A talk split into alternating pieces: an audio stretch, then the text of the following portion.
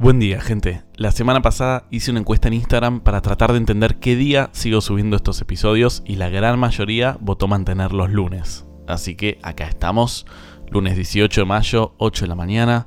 La verdad es que me encanta arrancar la semana así. Amo los lunes por la mañana, como muchos saben, y más haciendo esto.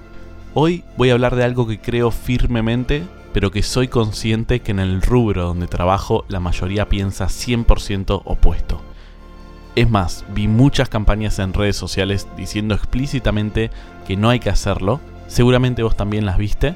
Y estoy hablando de trabajar gratis.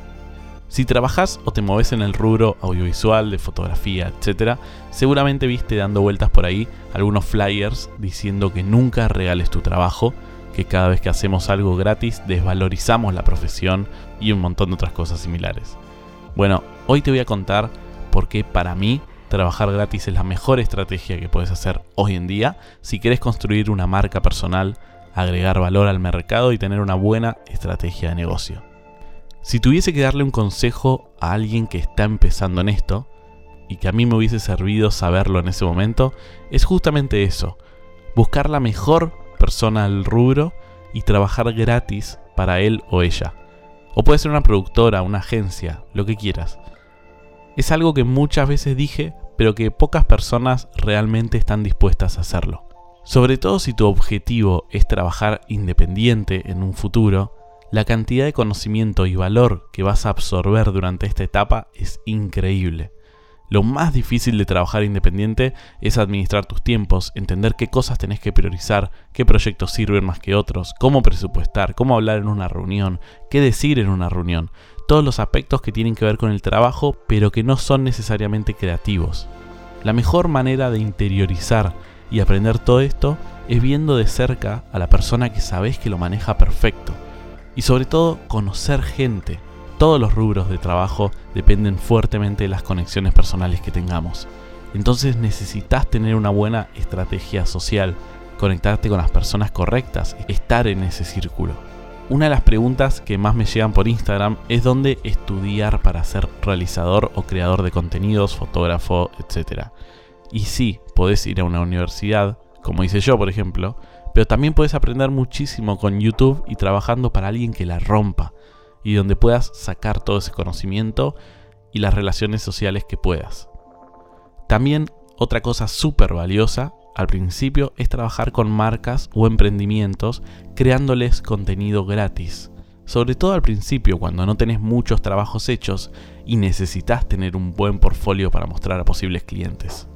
Una vez, el año pasado en un workshop que di, estábamos hablando sobre una técnica en particular para grabar videos y una persona me preguntó cómo la podía poner en práctica si no tiene oportunidades de que lo contraten para hacer ese tipo de videos.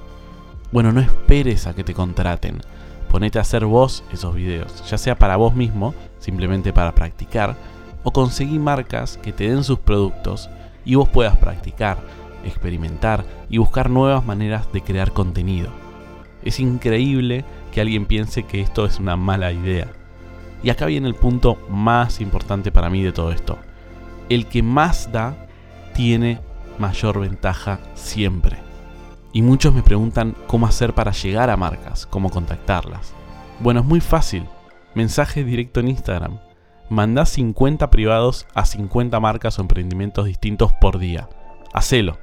Muy poca gente lo hace. No te van a contestar los 50 de cada día, pero alguno lo va a hacer y cuando crees esa relación y consigas tener sus productos y hacer un buen contenido gratis para ellos, trabaja en mantener esa relación, siendo una buena persona, preocupándote por qué es lo que vos podés hacer para darles valor a su trabajo o a su marca. Y de esa manera empezás a armar tu círculo de clientes y de trabajo. En conclusión, como yo veo esto, tenés tres caminos para crear tu marca y romperla en el mercado. Uno, ir a una universidad, estudiar, tener un título, contactos y trabajar, trabajar, trabajar, trabajar.